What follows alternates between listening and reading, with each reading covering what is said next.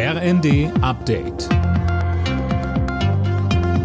Stündlich neu. Auf den Punkt informiert. Ich bin Laura Mikus.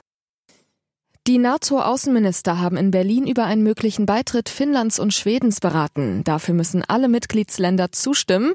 Die Türkei stellt sich aber quer. Deutschland unterstützt die Pläne dagegen ausdrücklich. Außenministerin Baerbock. Schweden und Finnland sind gefestigte Demokratien. Und auch diesem Grund sollte eigentlich jedes demokratische Land darüber erfreut sein, dass Demokratien mit starken Verteidigungsfähigkeiten damit auch unser gemeinsames Verteidigungsbündnis stärker machen würden.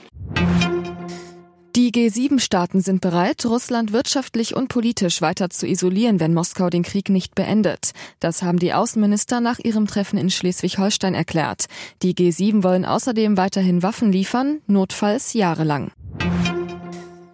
In Nordrhein-Westfalen wird heute ein neuer Landtag gewählt. Umfragen hatten zuletzt auf einen knappen Sieg der regierenden CDU von Ministerpräsident Wüst hingedeutet, knapp gefolgt von der SPD mit Herausforderer Kutschaty. Die Grünen könnten als drittstärkste Kraft in den Landtag einziehen. Im Düsseldorfer Landtag regiert seit 2017 eine schwarz-gelbe Koalition. Für deren Fortführung dürfte es den Umfragen zufolge nicht reichen.